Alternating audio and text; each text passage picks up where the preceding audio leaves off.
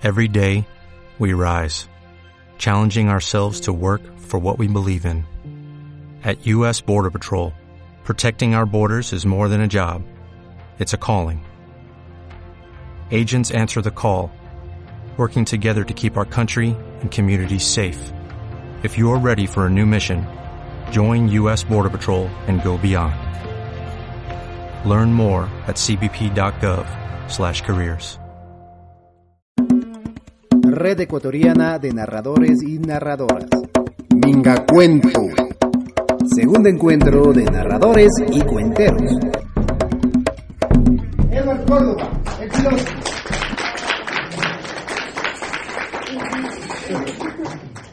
Eh, buenas noches. ¿Cómo están? Los que se preguntaron mentalmente cómo estoy yo, bien también. Gracias por preguntarse mentalmente cómo estoy. Genial, mi familia en Colombia. Bien, gracias, gracias. Qué bonito preguntar. Algunos de ustedes ya me, me vieron acá contando cuentos en la caracola, ¿cierto? Ustedes, ay, qué bonitas, gracias. Fans número uno. Bueno, número uno y uno y medio. bueno. Bueno, eh, hoy es algo especial porque hoy es la inauguración del Migacuento y, y pues los que saben vengo de viaje, estoy pasando a para Perú, pasé a Perú y hay un cuento que no he contado y los cuentos tienen vida propia y este cuento se puso sensible y empezó, ah, solo los cuenta a ellos. si tan solo contara un cuentero que me contara. Entonces yo creo que hoy me toca contar ese cuento sensible, pero ese cuento sensible me da mucho miedo contar. Por una parte porque pues, es la inauguración de aquí del megacuento y si la hago mal aquí pues ya nadie va a ir a mis funciones de aquí en adelante. Pero no solamente por eso, sino porque cuando uno se para aquí adelante, cuando uno se pone a contar sus cuentos, les está dando vida. De nada, un cuento ahí guardado no hace nada, pero cada vez que uno lo coloca en medio de los labios, el cuento vive. Y eso es lo que da miedo. Efraín estaba sentado en la vereda, sosteniendo un cartel con su esposa y otro con su hijo mayor, Joan. Estaba esperando que el semáforo volviese otra vez a rojo, y cuando se puso en amarillo y él estaba empezando a ponerse de pie, su otro hijo, el menor, Simón, de seis años de edad, lo detuvo. Papá, ¿y por qué no volvemos a la finca? Es que quiero un mango. Efraín cayó sentado en la vereda sin importarle que el semáforo ya estuviese en rojo. Se quitó el sombrero que era la única pertenencia que le quedaba de su vida pasada y se tapó la cara. ¿Cómo iba a hacer para explicarle a su hijo que él no le había fallado como padre? Que no le había faltado el valor para sostener un hogar. Que si no trabajaba no era por mera pereza y que si habían huido tampoco era por cobardía. ¿Cómo hacer para que el niñito se olvidara que en el campo lo tenían de todo? Hasta un garrito a control remoto y no esas cajas aladas por un cordón con las que ahorita juega Simón. Iba a ser muy difícil explicar la diferencia entre los de la izquierda y los de la derecha, porque Simoncito solamente entendía que la derecha era la de echarse la bendición. Deja caer su sombrero sobre las rodillas y busca refugio en su esposa. Tal vez Karina pueda explicárselo, pero ella tampoco podrá, porque ella tampoco ha terminado de creer. Ella solamente está ahí, con la mirada fija en el asfalto, otra vez recordando el día que comenzaron los ataques. De montaña a montaña, dos grupos de colombianos tirando a matar hermanos desconocidos. De monte a monte, sin saber por qué, apretaban con furia los gatillos. El primer día de la violencia, cometerse debajo de la cama, abrazarse fuerte y pensar en otra cosa había sido suficiente. Y cuando otra vez aluzó el día, se pusieron de pie contentos porque la violencia solamente había estado de paso por sus tierras y ella, pues, se agarró a barrer con una mata de esas de verbena, que acá me dicen que es como la chilca para barrer, tin, tin, tin, tin, y llegaron 15 hombres, los sobrevivientes del jueguito en las montañas. Esta vez solamente querían comida, y pues como a ella les sobraban las yucas, las patatas, las gallinas, y además había sido educada como buena cristiana que había que vestir al desnudo, darle de beber al sediento, darle de comer al hambriento, ella con gusto les hubiera preparado un buen sancocho para todos ellos, sin necesidad de que la estuvieran amenazando o apuntando con sus armas. Después de que comieron hasta saciarse, después de que comieron hasta hastiarse, sin ni siquiera decir gracias, los de las armas otra vez para la montaña. Ella respiró tranquila porque dijo, la visita, solamente fue una visita, la violencia ya se va, mejor dicho, ya no vuelve por acá. Pero a las dos semanas volvió uno de los intrusos y negoció la cuota mensual. ¿Cómo así que una cuota mensual? ¿Cómo así que una vacuna mensual? Si el terreno había sido de los abuelos de Fren, de los papás de Fren, y algún día iba a ser para los hijos de Fren. Pero así eran las cosas ahorita. Y después de dos años y tres meses de estar pagando esa cuota mensual que cada año aumentaba según la inflación, Que es poca. que, es poca, exactamente, en Colombia.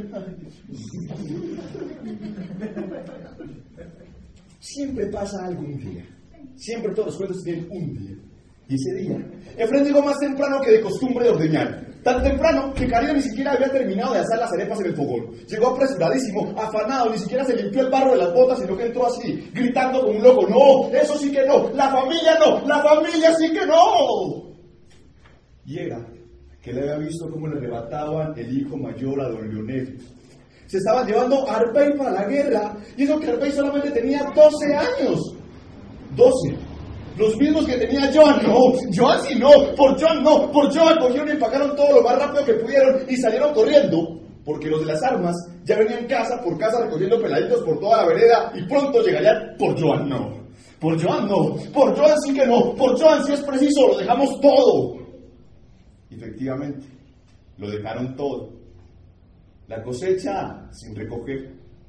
Una cantina para la leche al lado de una vaca con las patas aún amarradas y sin ordeñar.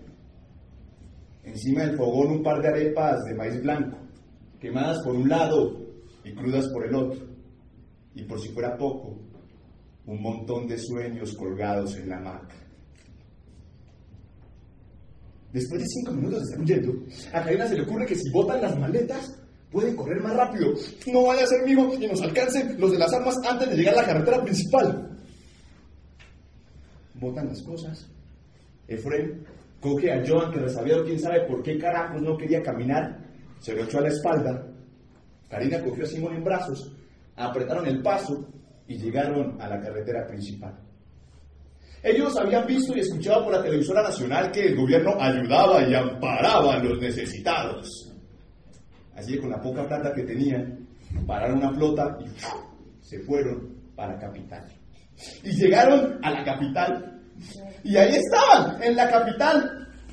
Joan con un patético cartel maldiciendo el no haberse ido con sus amigos para la guerra. Claro, si él se hubiese ido todos estarían bien, pero es que él no pudo irse para la guerra porque no lo dejaron los papás. Si él se hubiera ido, le hubieran dado un arma y con esa arma él sería poderoso, sería importante, todo el mundo le tendría miedo, pero ah, él no pudo irse para la guerra porque sus papás no lo dejaron. Y allí estaban los cuatro, en medio de una multitud completamente solos.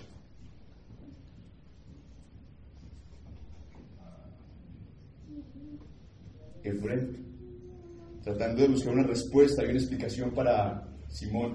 Pero es que Simón no quería que le explicara el por qué, no. Él solamente quería uno de los mangos que se están pudriendo allá en la finca. Y como la víctima no siempre deja de ser víctima, aunque se convierta en victimario, hoy, con 15 años de edad, encerrado en la misma celda de una correccional en la que antes estuvo también su hermano, Simón ya sabe que la derecha, además de ser la de echarse la bendición, es la que patrocina y entrena matones allá, en la finca de sus abuelos y de su papá Efraín.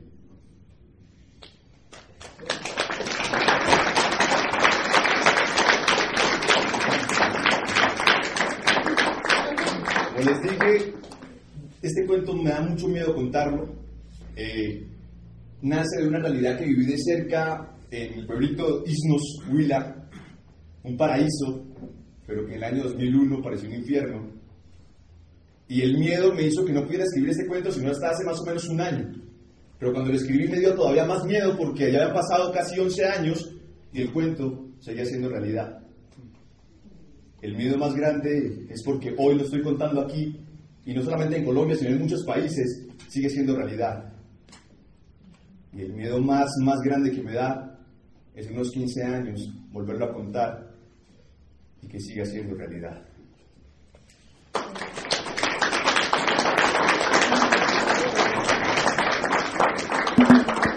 Red Ecuatoriana de Narradores y Narradoras. Minga Cuento. Segundo encuentro de narradores y cuenteros.